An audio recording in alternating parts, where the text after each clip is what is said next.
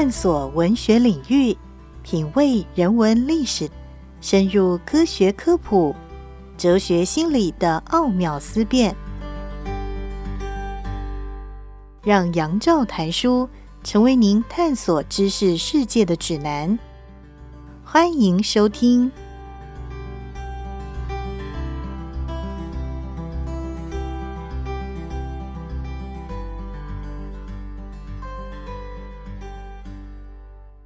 各位听众朋友，大家好，欢迎收听杨照谈书。本节目台北广电台 FM 三点一，每个星期一到星期五晚上九点为大家播出。我是杨照。在今天的节目当中，要为大家介绍的这本书，作者是阿马蒂亚森，他是一九九八年的诺贝尔奖经济学得主，同时他也是一位非常特殊的经济学家。在他的经济学的理论里面，大量的加入了。社会的关怀，另外进行了多方人道的探索。而为大家介绍的这本书是出生于一九三四年的阿马特亚森，他在二零二一年所出版的回忆录，原来英文的书名是《Home in the World》，时报出版公司刚刚出了中文译本，书名翻译为《家在世界的屋宇下》。在书里面。阿马特亚森，他出生于孟加拉，后来他是印度籍。关于印度和孟加拉这非常复杂的政治关系，于是当然也就进入到了阿马特亚森他的成长过程当中。而尤其特别的，因为他家里的关系，他对于泰戈尔还有圣雄甘地。他们两个人在印度现代史上有着特殊的地位。他从非常个人角度来予以回忆，并且记录在书里面。一九三四年十一月十五日下午两点，离桑蒂尼盖登，这就是泰戈尔开设了他的理想学校的地方，离这个地方不远的比哈尔发生了一场大地震。那那个时候，阿马特亚森才两个多月大，还住在外公外婆的家里。地震发生的时候，这小婴儿正睡在屋外树上的婴儿吊篮里，孟加拉话叫做多纳。震波一来，桑蒂尼盖登顿时天摇地动，显然离震央不远。那家里面的女佣叫做迪迪玛，她不知道我妈出门之前把我放在哪，发了疯似的找我。结果却听到吊篮里传来了我的笑声。原来我正因为摇摇晃晃而开心的手舞足蹈呢。这件事情那个时候才两个月大，阿马特亚森自己当然记不得。不过迪丽玛后来告诉他说，显然那场地震真让你乐翻了。尽管在桑迪尼盖登这边情况还好，没有什么伤亡，但不远之处却凄惨无比。这次的地震，瑞士规模八点四，非常强。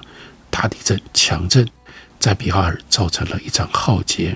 穆扎法普尔和孟格这两个地区整片瘫痪，罹难人数高达三万，不计其数的人民流离失所。泰戈尔等人纷纷对这场浩劫深表哀痛不舍，并且为各项救难援助积极奔走。圣雄甘地不止加入他们的行列。更决定要将这场地震定调为天神对印度歧视贱民之举而施加的惩罚。当然，甘地当时正在努力消除大家对贱民阶级的歧视，所以要决定孤注一掷，拿这场天灾来当作论证的利器，对抗可恶的种姓制度。甘地就说：“像我这样的人，就只能相信这场地震是天神对我们犯了滔天罪谴的一种天罚。”又说，在我看来，这场比哈尔大灾和消除贱民阶级这件事根本就密不可分。而可想而知，另外一边，泰戈气炸了。他当然也同样主张应该要消除贱民阶级，所以全心全意加入了甘地消除贱民阶级的运动。但是，一听到甘地竟然将带来无数伤亡，其中还包括了婴幼儿，这一场天灾归咎于此，他就感觉到。一阵惶然骇然，他恨死了把地震当作某一种天然感应的说法。他在给甘地的信里，他就说：“有这么多国人会愿意接受这种不科学的讲法，那才真正是他不信。”泰戈尔在后来的书信往返当中，又再次提到他非常不满甘地将自然现象诉诸于天人感应。他要甘地说个清楚。要是甘地说的对，那从前发生过那么多人祸，怎么就没有造成天灾呢？那泰戈尔就说：“我们虽然不知道人类历史何时不曾出现穷凶恶极的残酷暴行，但我们却总能够发现邪恶势力始终屹立不摇。无论是以贫穷无知的饥民血汗牟利的残酷工厂，或者在世上各种刑法体系下的酷刑牢狱，都拿着令箭在合法犯罪。这在在都证明了。”铁石心肠的分量，不论再怎么累积，再怎么堆叠，直到我们的社会的道德基础因此裂解，文明因此崩坏为止，也都丝毫不会影响重力法则。而甘地接到的这封信，在回信当中重申了自己的想法。他说：“我不觉得地震是神明恣意乱搞，但也不是莫名的盲目力量所导致的。”泰戈尔大概早早就认定了甘地。终究会提这句话。甘地在信里说了，说不定这就是我们分道扬镳之处了。他们两个人在科学跟伦理上的观点，确实有着无法跨越的鸿沟。甘地这封信署名的日期是一九三四年二月一日，就在同一天，甘地也在《神之子女》这份期刊上发表文章，说他这个立场严拒任何理性的辩论。他就提到了，有些人故作姿态说，这种行之有年的事为什么要受罚？还有，为什么是比哈尔遇难，而不是其实更严重的印度南部遭殃呢？或者是为什么是地震而不是其他天灾？甘地强调了说，这些都丝毫动摇不了我。我对他们的回答是：我又不是神，我哪会知道神的心意？那阿玛蒂亚森，他是过了好几年之后。他才看到了刊登在《神之子女》期刊上的甘地这篇文章。他说：“但我想，甘地其实并不打算到此为止，因为他确确实实还在宣扬神明希望透过这场地震来表示些什么。他似乎把事情划成了两类：有些事他可以代表神明传达旨意，有些则属于神明莫测高深的一面。”我花了一点功夫思考，甘地如此划分是有什么依据？希望能够搞清楚他究竟是怎么想的。而泰戈尔虽然已经难再和甘地同心合力，不过他其实还是十分关心甘地，尤其是当甘地又写了一封信告诉他：“我对于比哈尔大震的那些说法，确实是经不起挑战。”事实上，当印度各地反对甘地的声浪越来越高涨。其中，尼赫鲁发出了强烈的抨击，泰戈尔就觉得非得提醒大家，甘地有其伟大之处，但是他们两个人对于科学的态度，以及是不是能够将天灾诉诸天人感应，即使是为了好事，为了出于好心，出于好的动机，这样的分歧，终究还是让他们后来形同陌路了。他们两个之间。还有另外一个重大的歧义，那就是甘地鼓吹人人都应该每天用三十分钟的印度古纺车。他认为用纺车不仅是他那一套经济理论的基础，也是振奋个人的方法。泰戈尔期期以为不可，觉得甘地那套经济理论根本不值一顾，反而认为在某些条件底下，确实应该要庆幸现代科技不只能够消除人们的劳苦。还能够消灭贫穷，泰戈尔也深深怀疑使用那种古老的纺车能够提升心灵的说法。泰戈尔就跟甘地说，使用纺车根本不用花什么脑子，只要一点点判断力和耐心，一直转动那老掉牙的装置就行了。所以阿玛蒂亚森回顾，他说到我长大的时候，纺车已经成了印度迈向人类友人的鼓励底下，我也试着用过几次纺车。体验看看。要说我觉得不停转动纺纱轮很无聊，也对，但重点不在这里。因此，我也因为我也不断的自问：像甘地这么伟大的人，怎么会觉得这种茫然重复的机械化运作有什么价值可言呢？我在想，甘地又怎么会心心念念要人从事这种明明只要稍加改良创新就可以完全避免的单调苦役呢？只要在技术上略略改善，就能够让大家更有生产力，更加富足，而且就像泰戈尔主张的那样，也更有时间，人可以深入思考啊。这本书其中就有一段非常精彩的内容，那是在印度长大的时候，因为那样一个时代气氛跟背景，阿马特亚森他认知、理解、思考泰戈尔和甘地这两位伟大的印度领袖之间，他们的差异来自于他们的矛盾。我们休息一会儿，等我回来继续聊。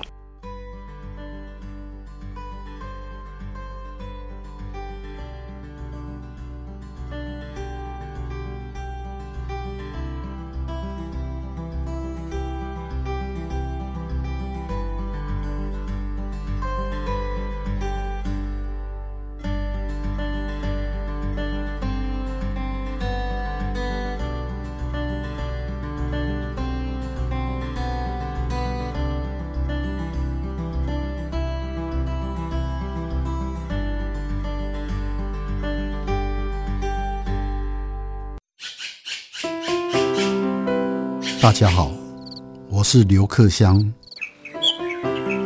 亲近自己的城市，找回城市的温暖。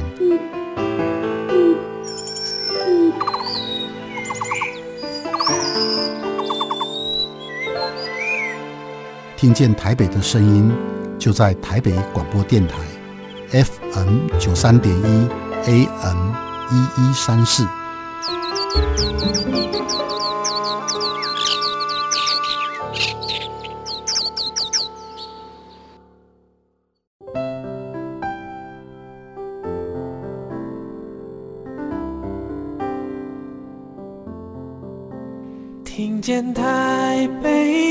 声音，拥有颗热情的心，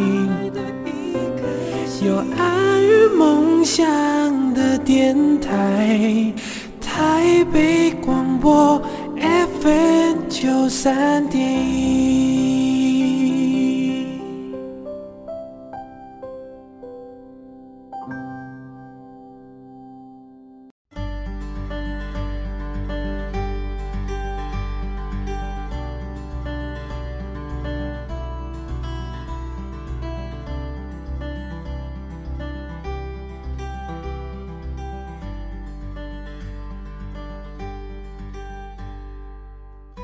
感谢你继续收听《杨照谈书》。本节目以台北广播电台 FM 九三点一，每个星期一到星期五晚上九点，为大家播出到九点半。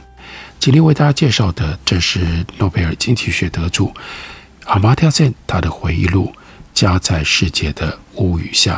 这本书不是单纯的回忆录，因为阿马特亚森是这样的一位学者、思考者，所以在他的回忆录里就写了很多他的想法。他的思考，还有他如何回应他的周遭环境，他所看到的时代所带给他的种种刺激，乃至于带给他的种种困惑。例如说，他在泰戈尔和甘地这两位伟大的印度领袖之间，尤其是在他们的矛盾之间长大的。他就说，那一场大地震包括了两个问题：第一，在理解自然现象的时候。科学应当占据何等的地位？第二，应不应该用科学认定的无稽之谈来促成远大的目标？他就说：“我偶尔会想起关于这两个问题的讨论。此外，还更清楚记得当年桑蒂尼盖登学年即将结束的时候，我们同学在彻夜长谈当中所提出来的各种差异显见的思路。泰戈尔和甘地想要说服彼此的那些论证，其实。”大异其趣。甘地由于对现代科学怀抱着疑虑，对现代医学往往也十分反感。我当时和朋友很热衷在我们那简陋的实验室里尝试一些东西，这让我们初步了解了什么是自然律。我们也读了许多科学和医学方面的突破性质，其中一项关于放射线用于医疗的解说，更是在我离开了桑迪尼盖登一年之后。救了我一命。这在回忆录里，另外有一段比较详细的记录。后来讲到，他说：“我们对甘地所提出来的理论理路，多少感觉到有些困惑，觉得自己站在了泰戈尔的这一边。我当时自认这样做是在捍卫科学推论，而这样的立场在当时看起来非常的重要。不过，等到写回忆录的时候，经过了这么多年后，阿马特森他就说，桑蒂尼盖登那样一种大家都思考很类似的氛围，也让他感觉到有些担心，因为这就像是说，我们毕竟都是泰戈尔学派教出来的，因此。都是一鼻子出气，也正是因为害怕这种人云亦云，所以当甘地在一九四五年参观桑蒂尼盖登校园的时候，说了一些和学校官方态度不一样的意见，我倒是挺高兴听到的。对于甘地大肆宣传纺车这件事，我在想，我们大家是不是其实都忽略了什么重要的关键？我们确实很有可能懵懵懂懂之间就误解了甘地。就连泰戈也是如此。对甘地来说，亲手反复操作手工劳动者一贯做的事，能够帮助人认知自己和社会底层人民是一体的。这一点对甘地非常的重要。这种一体感，也就是对于比自身不幸的其他人能够感同身受，当然能够获得广大的回响。所以阿巴特森说：“等我后来到了剑桥三一学院。”发现原本维根斯坦也一直想要过上劳工的生活，这让我讶异，但也觉得非常值得挽回。维根斯坦老是在讲这件事，尤其是跟他的朋友斯拉法谈个不停，而斯拉法后来就在三一学院变成了阿马特森的老师。维根斯坦的社会理念夹杂着一种期盼。渴望过着在勤奋努力当中有希望的劳作生活，这实在有点奇怪。如此一来，劳工革命终将推翻科学崇拜，也就是维根斯坦心目当中当代社会之所以腐败的根源。这一点，他和甘地倒是所见略同。拿维根斯坦和甘地相比，乍看之下有一点不伦不类，毕竟。维根斯坦是逻辑跟数学原理的大家，而甘地则是灵性上的领袖。但是他们两个确实有一些共通之处。我第一次惊觉到这一点，是在三一学院莱恩图书馆读到维根斯坦写的几篇文章的时候。后来我又发现自己想的实在太天真了。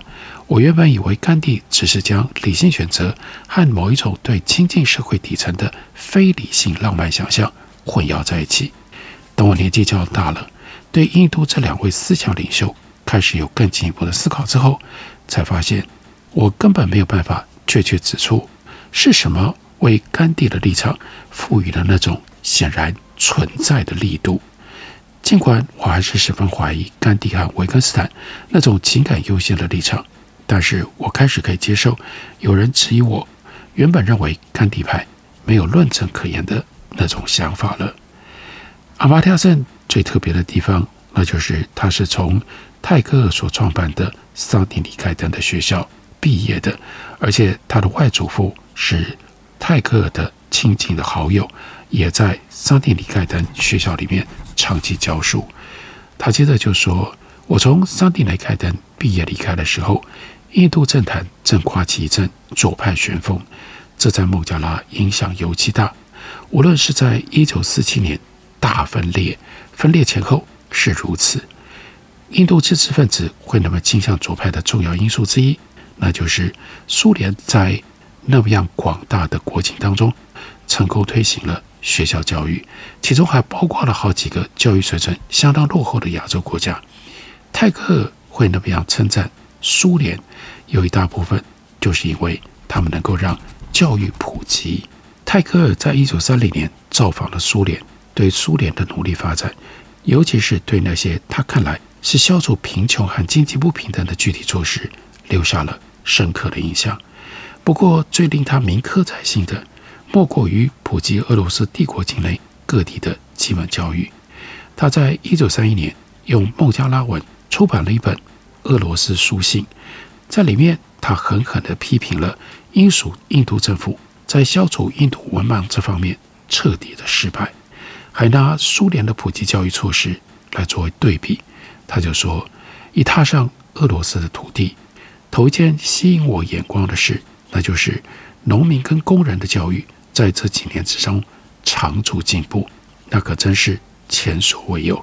就连我国最高阶层过去一百五十年来的发展也比不上。这里的人民完全不担心提供全面教育，就连远东的土库曼也照给不误，他们反而还更一心一意地去推动。这本书在一九三四年有部分被翻译成为英文之后，大大激怒了英国统治者，马上就遭到了查禁，一直到一九四七年，印度从英国辖下独立，俄罗斯书信才得以有英译本问世。阿马蒂亚森早在桑蒂尼盖登那间小小的书房就读完了原本的孟加拉文本，但我始终找不到遭查禁的英文本来读。不出所料，左派果然就用泰戈尔的论证来拥护苏联的教育政策，还大肆抨击英属印度公共教育方面的斑斑劣迹。那是事实。泰戈尔对苏联的拥护其实是有重要条件的。他对教育普及赞不绝口，但对政治自由却没有好话。我的舅舅莫汉是一个社会主义者，却十分反对共产主义。舅舅告诉我，泰戈尔对自己在俄罗斯批评苏联禁止不同意见的那份采访稿未能够得到出版，感到十分不高兴。我不确定我舅舅是怎么知道这件事的。但是后来，当我翻查这段历史的时候，我发现舅舅说的一点也不错。事实上，杜塔和 Andrew Robinson 在他们考据详实的泰戈传记当中，就讲到了这位大诗人，他在一九三零年接受了《消息报》的采访，在苏联。但是呢，这篇采访稿后来没有看出。不过，历经了政治上的风云变化。还有戈巴乔夫所推动的诸多改革，到一九八八年，尘封了将近六十年的这篇报道，终究还是出版了。而泰戈尔在《消息报》采访上提到那些疑虑和问题，其实没有过几个星期，就已经刊登在曼彻斯特的《卫报》上了。这段话说的是：我必须要问各位，你们这样训练人民养成愤怒。阶级仇视，对你们所认为的敌人睚眦必报，这真的是在为你们的理想奋斗吗？心灵必须要自由，才能够接纳真理，但诉诸恐怖却只会深深扼杀自由的心灵。为了全体人类，我希望各位千万不要制造出残暴的邪恶力量，因为那只会不停的滋生暴力和残酷的锁链。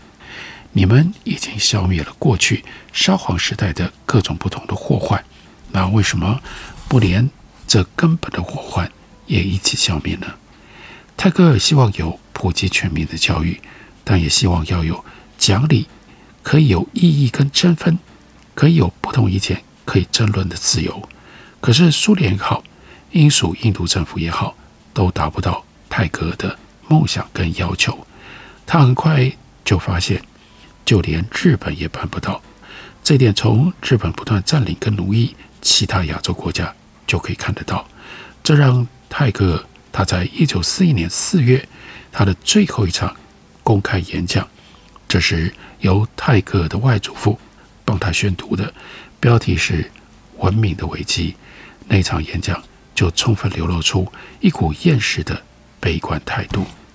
阿巴提亚森他的回忆录有非常特殊的价值，例如说，他如此仔细地为我们记录了，并且为我们分析了泰戈尔的思想，并且举出提出泰戈尔跟甘地两个人之间在如何改革印度、如何给印度的人民带来幸福上，他们两个人不一样的态度，他们所选择的不同的道路，这都非常值得我们认真的好好阅读，并且。